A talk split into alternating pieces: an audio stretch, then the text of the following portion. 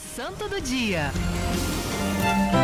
O santo do dia de hoje é um santo que é aqui, da América Latina.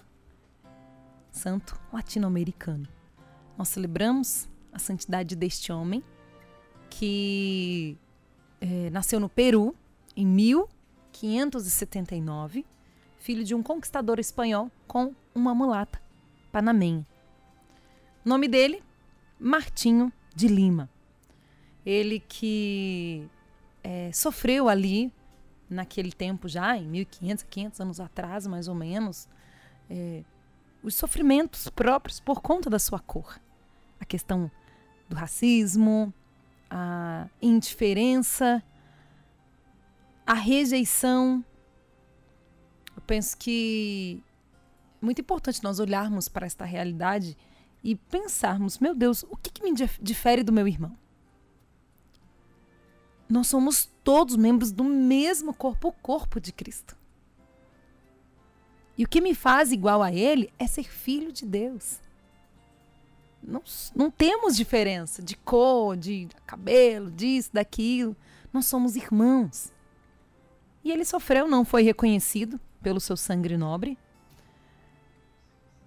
E o bom de tudo isso é que, mesmo ele não sendo reconhecido pela nobreza por causa do seu pai, a educação que ele recebeu da mãe dele fez com que ele percebesse que a grandeza do homem, da mulher, como o catecismo da igreja nos diz, é a dignidade humana na vocação do homem é a comunhão com Deus. Não está nesta esfera aqui.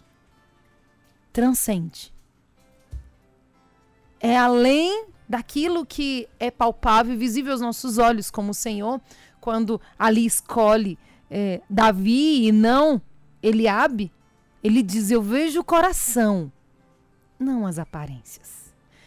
Que o Senhor me livre, que o Senhor nos livre desta vida superficial, desta vida que para naquilo que são as realidades simplesmente aparentes. Porque não é aí que nós encontramos a ação e a manifestação de Deus. Deus é mais profundo. Com a idade ali suficiente, ele já cheio do Espírito Santo, de amor, de obras, de desejo de servir o próximo, ele que teve as profissões de barbeiro, dentista, ajudante de médico e mais tarde, então, entrando para a ordem dos dominicanos, ordem tão conhecida, faz parte das ordens medicantes aí da, da, da, do início da Idade Média, são Domingo de Gusmão. Ele se tornou este irmão desta ordem. E tem uma frase que diz assim: ele era mendigo por amor aos mendigos. São Martinho de Porres ou de Lima destacou-se pelo bem e pela luta contra o tentador e a tentação, além da humildade, piedade e caridade ele uniu ali aquilo que era o seu desejo ao desejo de Deus. E foi um homem que então foi reconhecido por grandes curas, grandes milagres. E algo que ele não viveu foi o orgulho por fazer isso. Por quê? Porque ele sabia que não era ele mas o Senhor quem agia através dele. Eu fico pensando, meu Deus, hoje por que, que tantas vezes, tantos milagres e curas não nós não somos esses portadores? Porque a vaidade não deixa.